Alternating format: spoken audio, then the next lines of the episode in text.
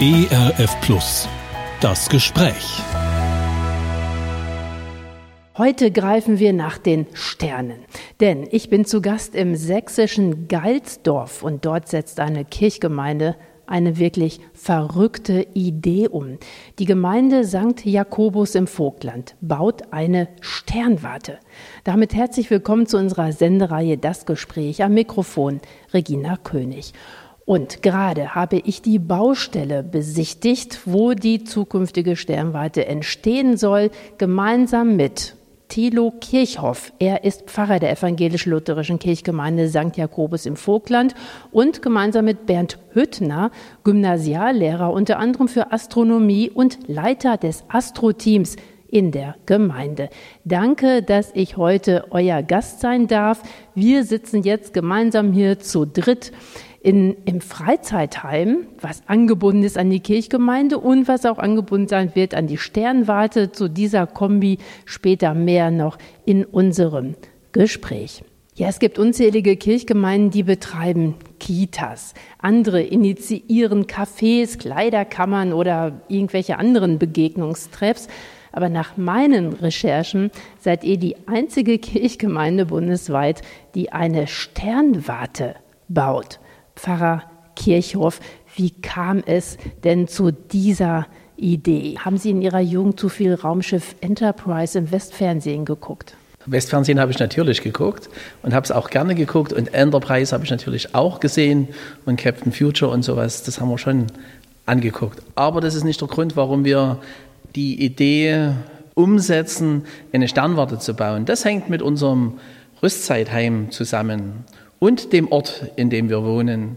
Wir haben vor ungefähr fünf Jahren ein Rüstzeitheim, das fast keine Bedeutung mehr hatte, das kaum noch genutzt wurde, wieder zu Leben erweckt.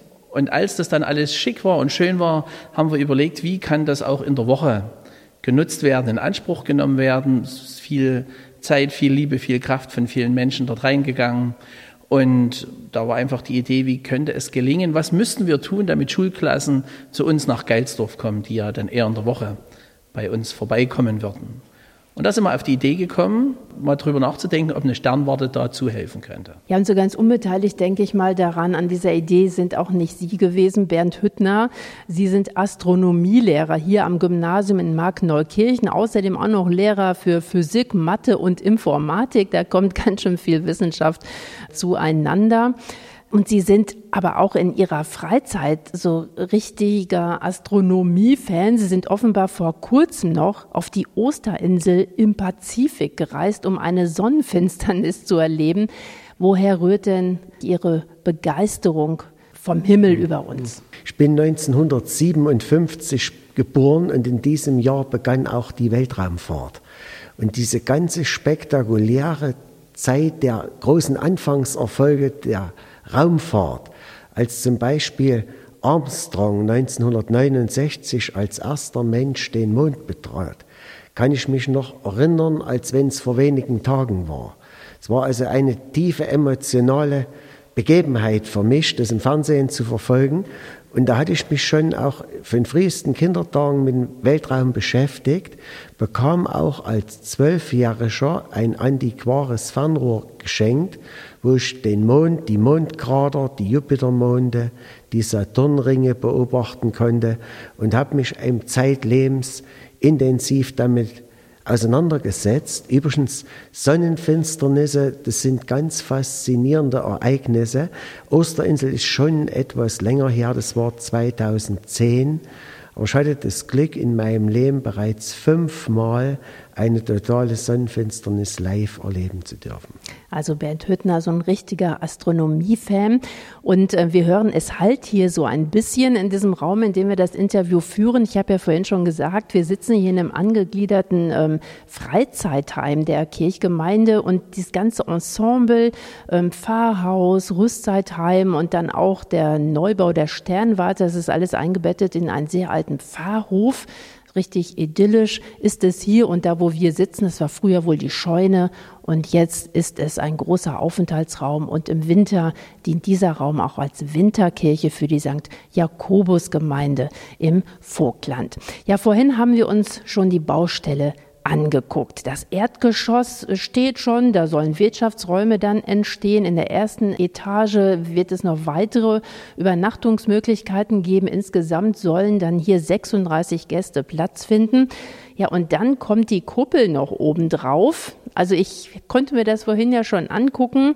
Die vier Wände stehen schon. Da drauf wird dann noch die Kuppel gesetzt. Ähm, Pfarrer Kirchhoff, erklären Sie das nochmal. Wie soll das dann eingerichtet werden? Wie sieht das Inventar aus, was da alles reinkommt in diese Sternwarte? In die Sternwarte selbst kommt ein Teleskop. Das kann aber der Bernd besser erklären, was da genau gebraucht wird, angeschafft wird.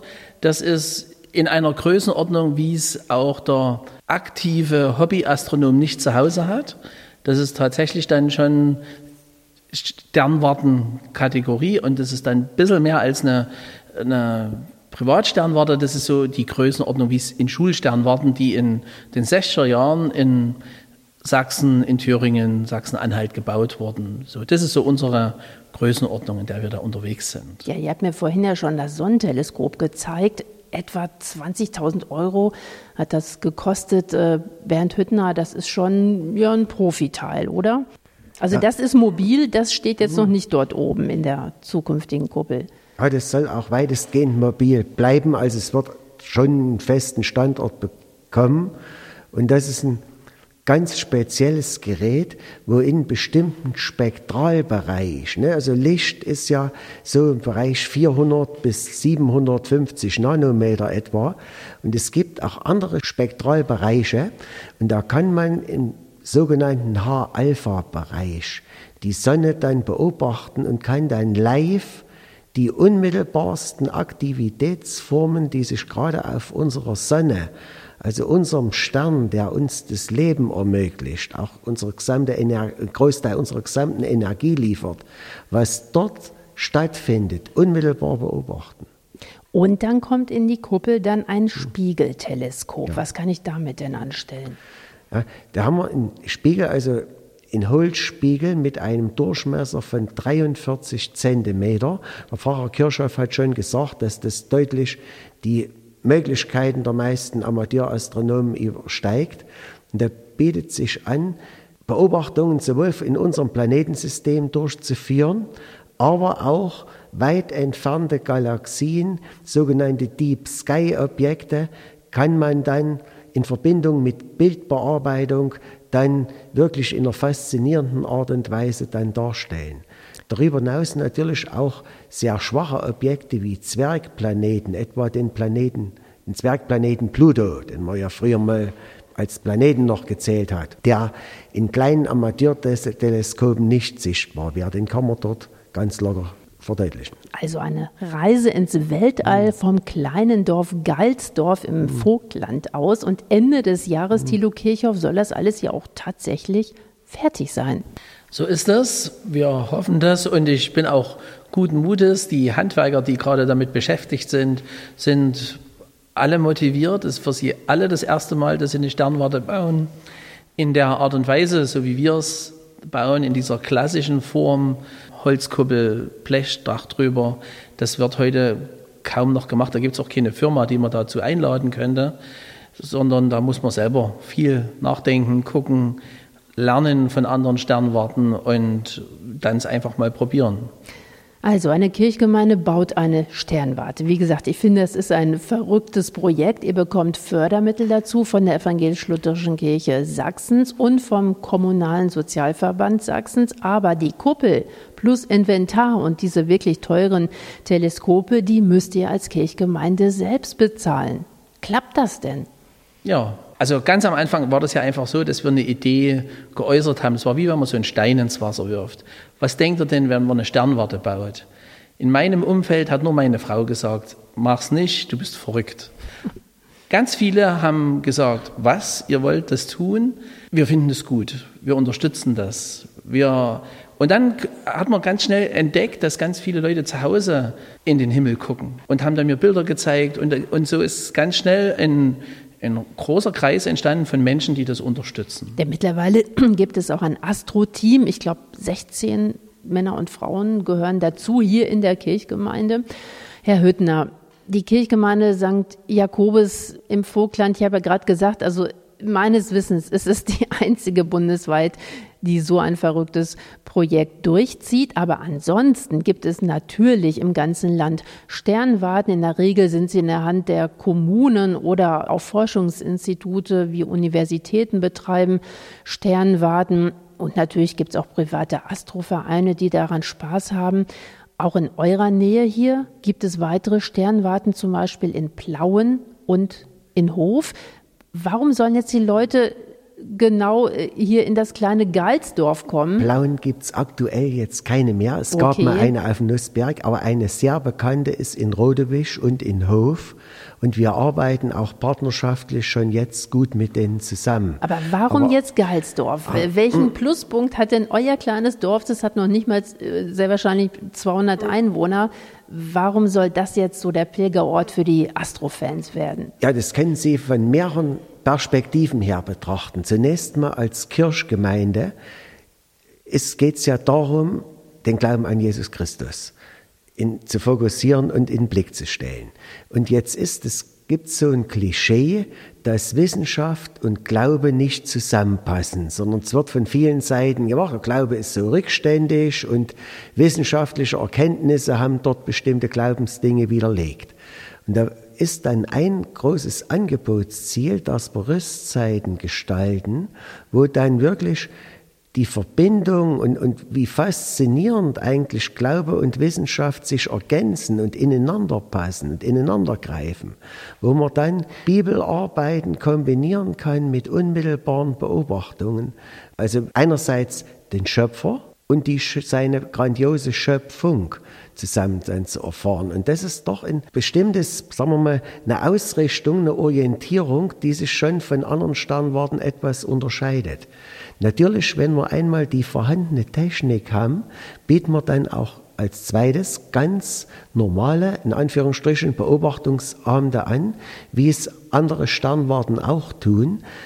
Das ist aber so, selbst Sachsen hat, Herr Pfarrer Kirchhoff hat es vorhin gesagt, ein relativ dichtes Netz an Sternwarten.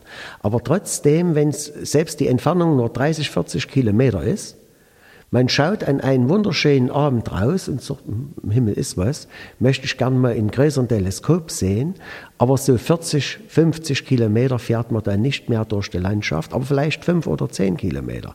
Oder kommt einfach mal an der Sternwarte vorbei.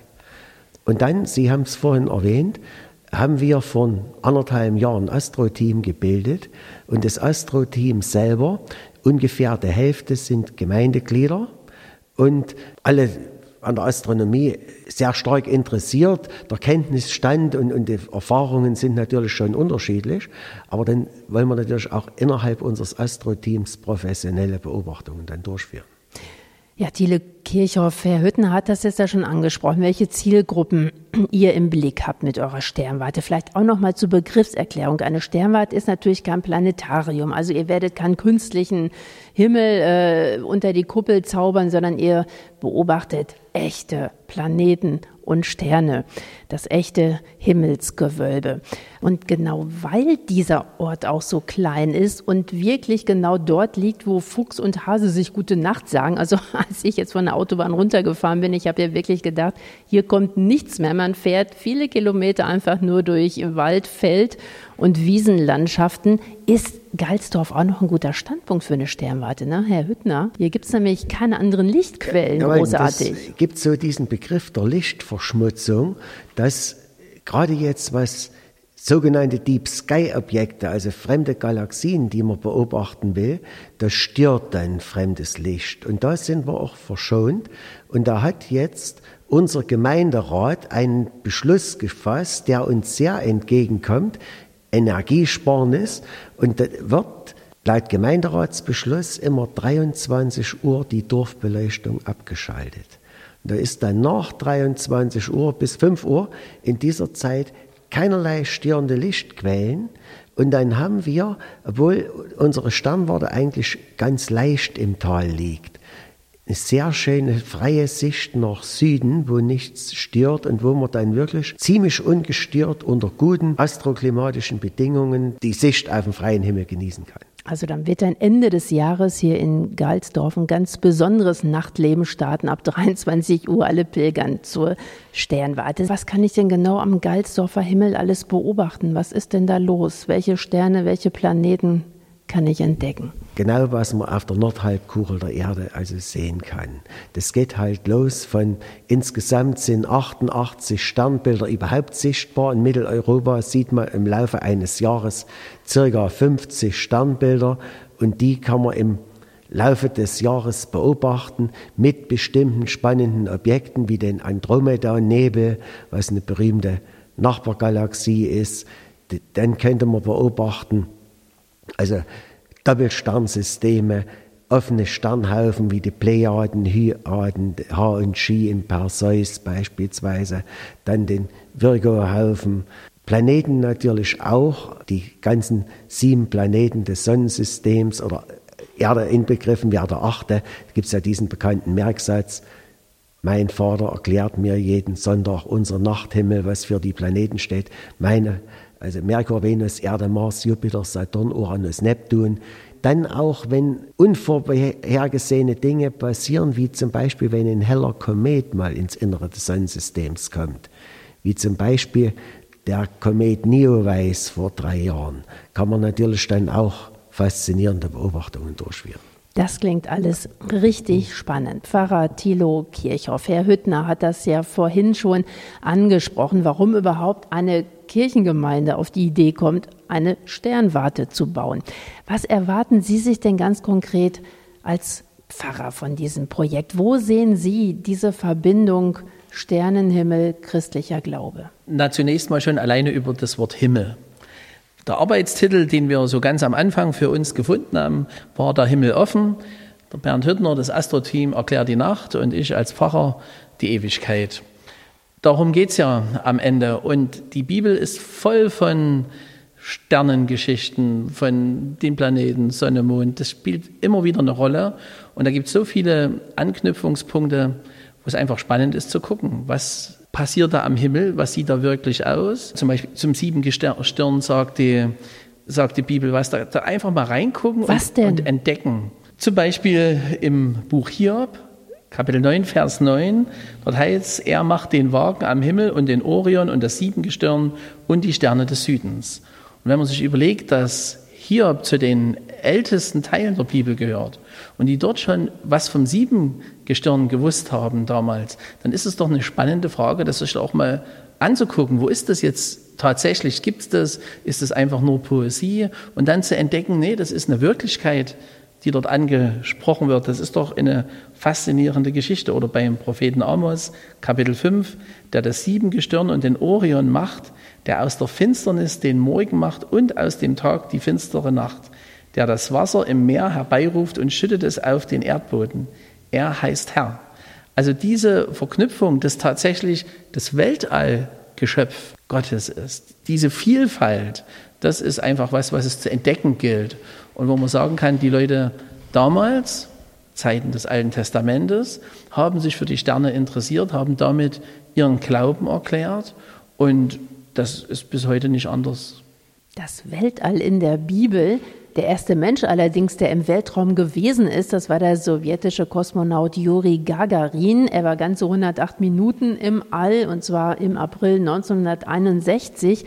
Er soll gesagt haben, ich habe Gott dort oben nicht gefunden. Haben Sie beide denn Spuren Gottes beim Betrachten des Sternenhimmels schon entdeckt? Ich selber bin ja gar nicht so der große Astronomie-Fan gewesen. Ich hatte nur eine Idee und ich habe gedacht, es ist gut, wenn unser Rüstzeitheim ein bisschen mehr nachgefragt wird.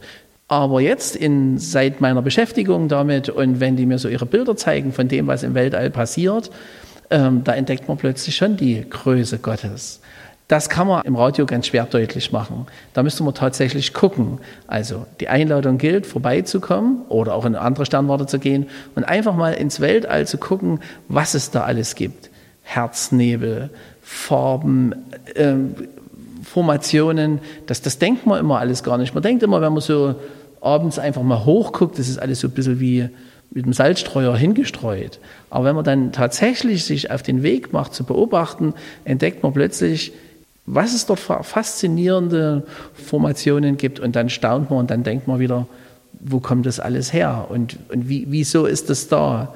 Und das ist faszinierend, dorthin zu gucken. Herr Hüttner, Sie als Astronomielehrer, Sie können mir das sicherlich erklären. Wenn ich in den Sternenhimmel blicke, also ich habe auch überhaupt keine Ahnung, noch nicht mal von Sternenbildern, für mich wirkt das alles wie hingewürfelt, ohne System, vielleicht sogar ohne Sinn.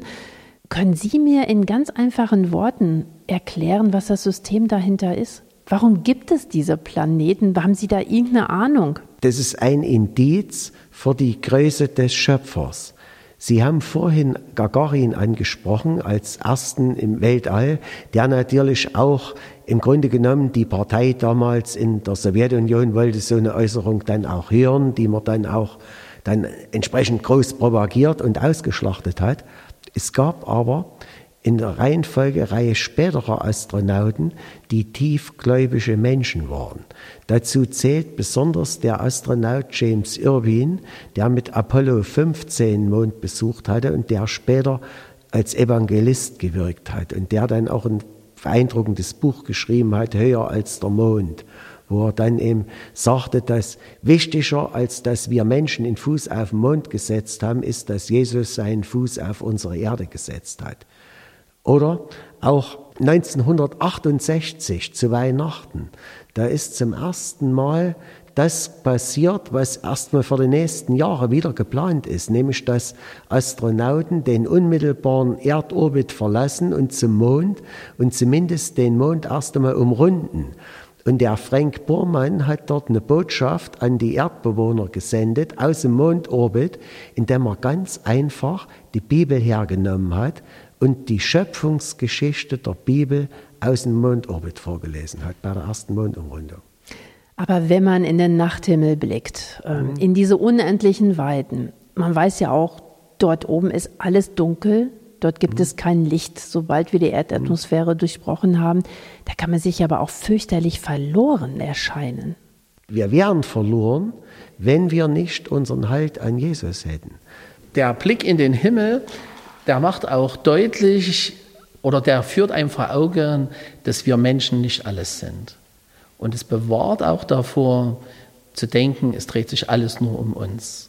Das nordet in gewisser Weise ein, das, das führt zurück, das lässt einen auch ein bisschen realistischer auf sich und seine eigenen Möglichkeiten schauen. Und wenn wir immer so davon reden, dass wir den Weltraum erobern, dann ist das ja tatsächlich nur der sehr erdnahe Raum, um den es da geht. Ich war letzte Woche, weil wir noch mal ein Detail angucken mussten für unseren, unseren Kuppelbau in einer anderen Sternwarte, die haben ein ganz großes Teleskop ähm, dort stehen und da hat der Verantwortliche dort gesagt, hier kann ich bis ans Ende des Weltalls blicken. Und dann denkt man so, hm, wie weit gucken die, wie weit kann man gucken, was ist da alles dazwischen und wie klein sind wir Menschen eigentlich und wie wichtig nehmen wir uns oft. Und das hilft dann auch eins selber, mal wieder sich richtig einzuordnen. Thilo Kirchhoff, würden Sie sagen, seitdem Sie sich auch ein bisschen äh, mit dem Sternenhimmel, mit dem Weltall beschäftigen, hat sich da auch Ihr Blick auf unsere Erde etwas verändert? Na, zunächst mal bin ich total froh, dass wir die Erde als Lebensraum von Gott Ist ja wie so ein Aquarium haben. für uns Menschen. Das ne? ist was total Faszinierendes. Und dass da eben alles so gut zusammenpasst. Also das Weltall ist ja voll von Planeten, wo es sich nicht so gut leben lässt. Oder gar nicht bisher, ne? Genau, das war jetzt nur ein bisschen freundlich ausgedrückt. ne? Die, es gibt ja, weiß ich, der Elon Musk, der möchte ja gerne auf Mars, will er, ne? Der will ja gerne, dass dort irgendwie eine Kolonie entsteht. Das ist, wenn man genug Geld einsetzt, genug Zeit verwendet, vielleicht irgendwann möglich, aber schön ist es nicht. Schön ist es hier und gut ist es hier. Denn hier haben wir zum Beispiel Licht. Herr Hüttner, als Astronomie-Experte, erklären Sie uns doch nochmal in aller Kürze und für alle Laien verständlich, warum scheint jetzt hier bei uns die Sonne? Im Innern der Sonne findet eine Kernfusion statt, wo Wasserstoff in Helium umgewandelt wird und dabei wird Energie freigesetzt, ziemlich viel. Die Sonne verliert in jeder Sekunde 4,3 Millionen Tonnen an Masse, sind aber Peanuts. Das macht auf die Gesamtmasse der Sonne 0,1 Prozent in einer Milliarde Jahre aus. Und dann gab es mal so einen berühmten Mann, der auch mal die Zunge rausgestreckt hat, Albert Einstein, der hat so eine Formel gefunden, einer der wichtigsten überhaupt, E ist gleich m mal c Quadrat. Energie ist Masse mal Quadrat der Lichtgeschwindigkeit. Und diese 4,3 Millionen Tonnen kann man dann in Energie umrechnen. Und das ist dann die Energie, die in Form von Strahlung durch das Sonnensystem gesendet wird und so ungefähr den zwei Millionsten Teil davon bekommen wir auf unserer Erde ab. Und durch die Brechung einer Erdatmosphäre entsteht überhaupt erst das Licht für uns? Eher nicht. Sondern? Das Licht, das entsteht schon, das wird von der Photosphäre der Sonne ausgesendet. Aber warum ist es im Weltall so dunkel? Das Weltall ist so, das, was Sie ansprechen, ist was ganz Spannendes, das Olbersche Paradoxon. Und zwar es ist immer gesagt worden, wenn das Weltall unendlich wäre, dann müsste es unendlich viele Sterne geben und dann müsste der gesamte Himmel so hell sein wie die Sonne. Müssten keine, und das ist eben nicht der Fall. Und das sind nur die Sterne, die sind Sonnen, die senden selber Licht aus, außer die paar Planeten. Aber diese Zwischenräume, die sind halt leer. Und das sind keine Objekte, die Licht aussenden. Und die Entfernungen sind gigantisch groß. Es ist zum Beispiel so, unter einer Milliarde können sich die meisten Leute nichts vorstellen. Unter einer Milliarde ist es, wenn wir zählen würden, wenn wir uns einteilen würden, wir sind zu dritt, jeder zählt acht Stunden, eine Schicht, dann wären wir, wir zählen in einer Sekunde eine Zahl, würde das 31 Jahre dauern, bis wir bis eine Milliarde gezählt haben. Und wenn wir das tausendmal machen, sind wir bei einer Billion.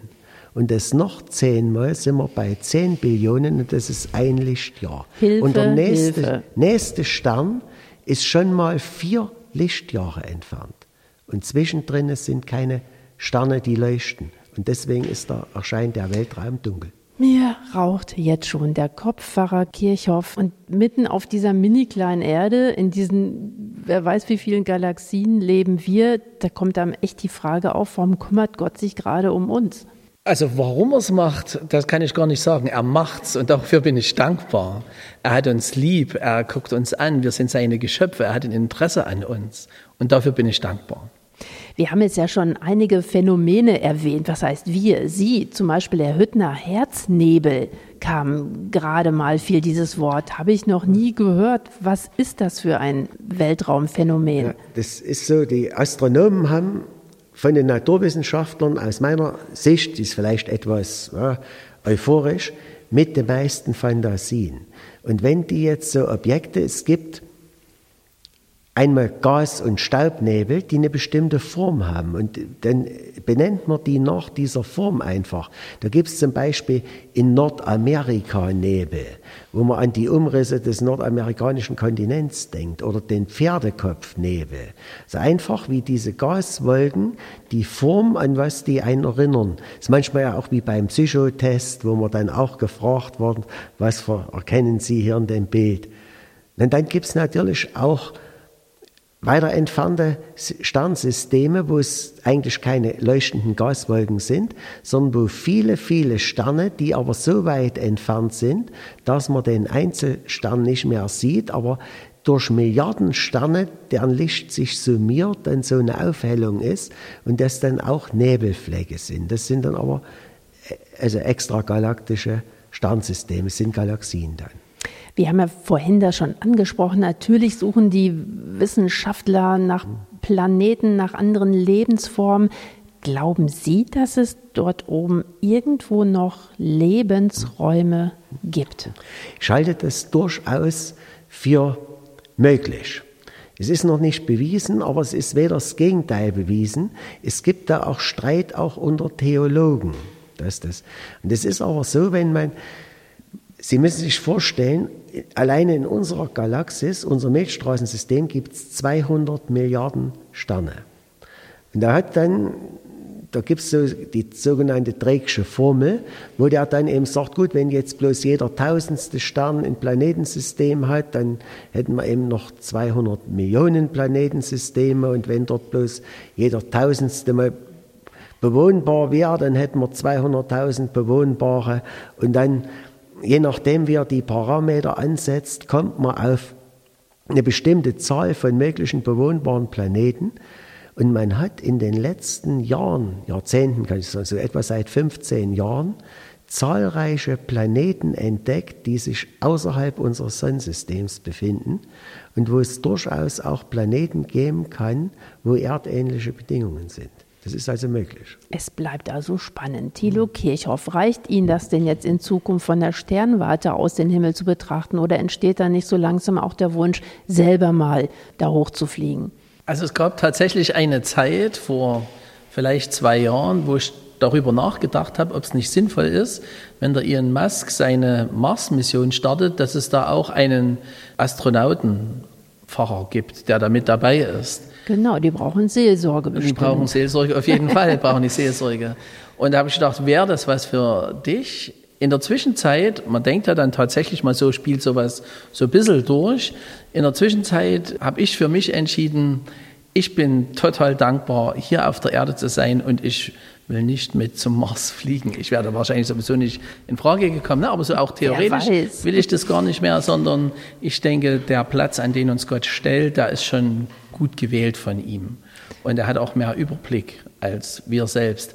Was aber nicht heißt, dass es Leute gibt, die sagen, wir wollen es unbedingt tun. Also die Reise ins Weltall erstmal aufgeschoben. Ihr hofft auf jeden Fall, dass ab Ende des Jahres viele Gäste, Besucherinnen und Besucher zu euch nach Galsdorf kommen, hier in das wunderschön äh, renovierte Freizeitheim an dem eine Sternwarte angeschlossen ist. Ja, das ist wirklich ein Alleinstellungsmerkmal hier ins sächsische Vogtland. Wie sieht das Gesamtpaket aus, das die Besucher hier in Galsdorf erwarten, wenn die Sternwarte dann in Betrieb ist? Können die kann jede Besuchergruppe mit einer Führung rechnen? Was bietet ihr an? Also um das mal zu sagen, ob jede Gruppe mit einer Führung rechnen kann, das kann ich jetzt nicht sagen. Das ist ganz viel ehrenamtliches Engagement. Was mich fasziniert ist, als wir angefangen haben, das Astro-Team aufzubauen, dass da zum Beispiel einer kam und hat gesagt, ich bin bereit, jede Woche einen Abend in dieses Projekt Sternwarte zu investieren und Leuten wenn das Wetter passt, das zu erklären, da zu sein, für die Leute mit denen zu arbeiten, ne, diese Technik zu bedienen und sowas. Das habe ich als Fahrer nicht so oft gehört, dass jemand das so konkret benennt und sagt, ich will Zeit investieren. In der Zwischenzeit ist das Team schon gewachsen und davon hängt es ab, was möglich ist und was nicht möglich ist. Aber auf jeden Fall wollen wir das schon versuchen, dass so viel als möglich da auch was davon haben. Wir haben das, der Bernd hat es vorhin schon gesagt, es wird Vorträge geben zu bestimmten Themen, die Menschen ansprechen. Es wird geben, hoffe ich jedenfalls, Schulklassen, die hier sind, in denen wir Religionsunterricht und Naturwissenschaften als fächerübergreifendes Projekt gestalten und, und dort schauen, was geht da. Es wird bestimmt auch ein Nachdenken geben über Wissenschaftsgeschichte. Also nur mal so ein Beispiel. Ein ehemaliger Pfarrer von Plauen war der Erste, der eine Kometenbahn berechnet hat. Noch vor Newton und Halley hat es ein Pfarrer aus Plauen berechnet. Der hier Pfarrer, im Vogtland, um die Ecke Vogtland. sozusagen. Und ein Großteil der Kosmonauten und Astronauten der Deutschen kommt auch aus dem Vogtland. Die ersten beiden Deutschen im Weltall waren Vogtländer.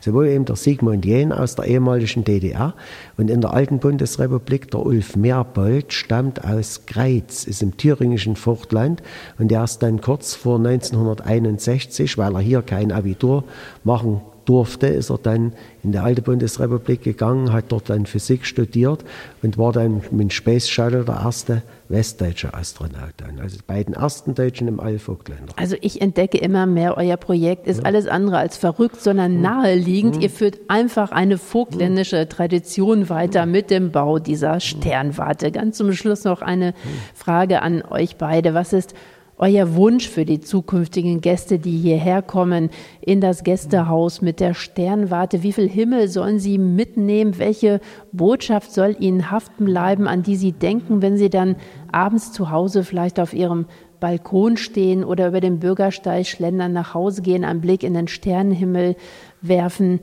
Welche Botschaft sollte haften bleiben? Sie sollen die Größe Gottes erkennen, etwas Demut dann daraus ableiten können und natürlich zusätzlich ergänzend einige spannende und interessante Informationen über das Weltall mitnehmen. Dankbarkeit ist nicht schlecht, finde ich, wenn, wenn man darüber dankbar wird, dankbar Gott gegenüber, dankbar auch, was wir hier anvertraut bekommen haben, auch nochmal neu drüber nachdenken, mein Verhältnis zu dieser Welt, wenn man dorthin guckt und anfängt, über, auch über Erde nachzudenken, die man ja jetzt nicht guckt, sieht, wenn man ins Weltall guckt, aber man fängt ja trotzdem an, sich auch mit, mit unserem Planeten zu beschäftigen, auch die Verletzlichkeit, dass man das ganz neu in den Blick kriegt.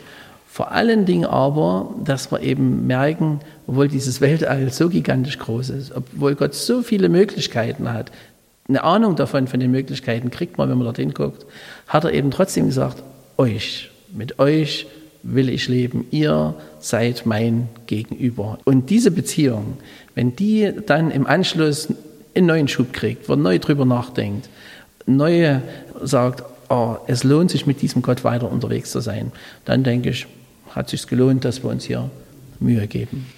Ein Projekt, das den Himmel stürmen will. Die evangelisch-lutherische Kirchgemeinde St. Jakobus im Vogtland baut eine Sternwarte.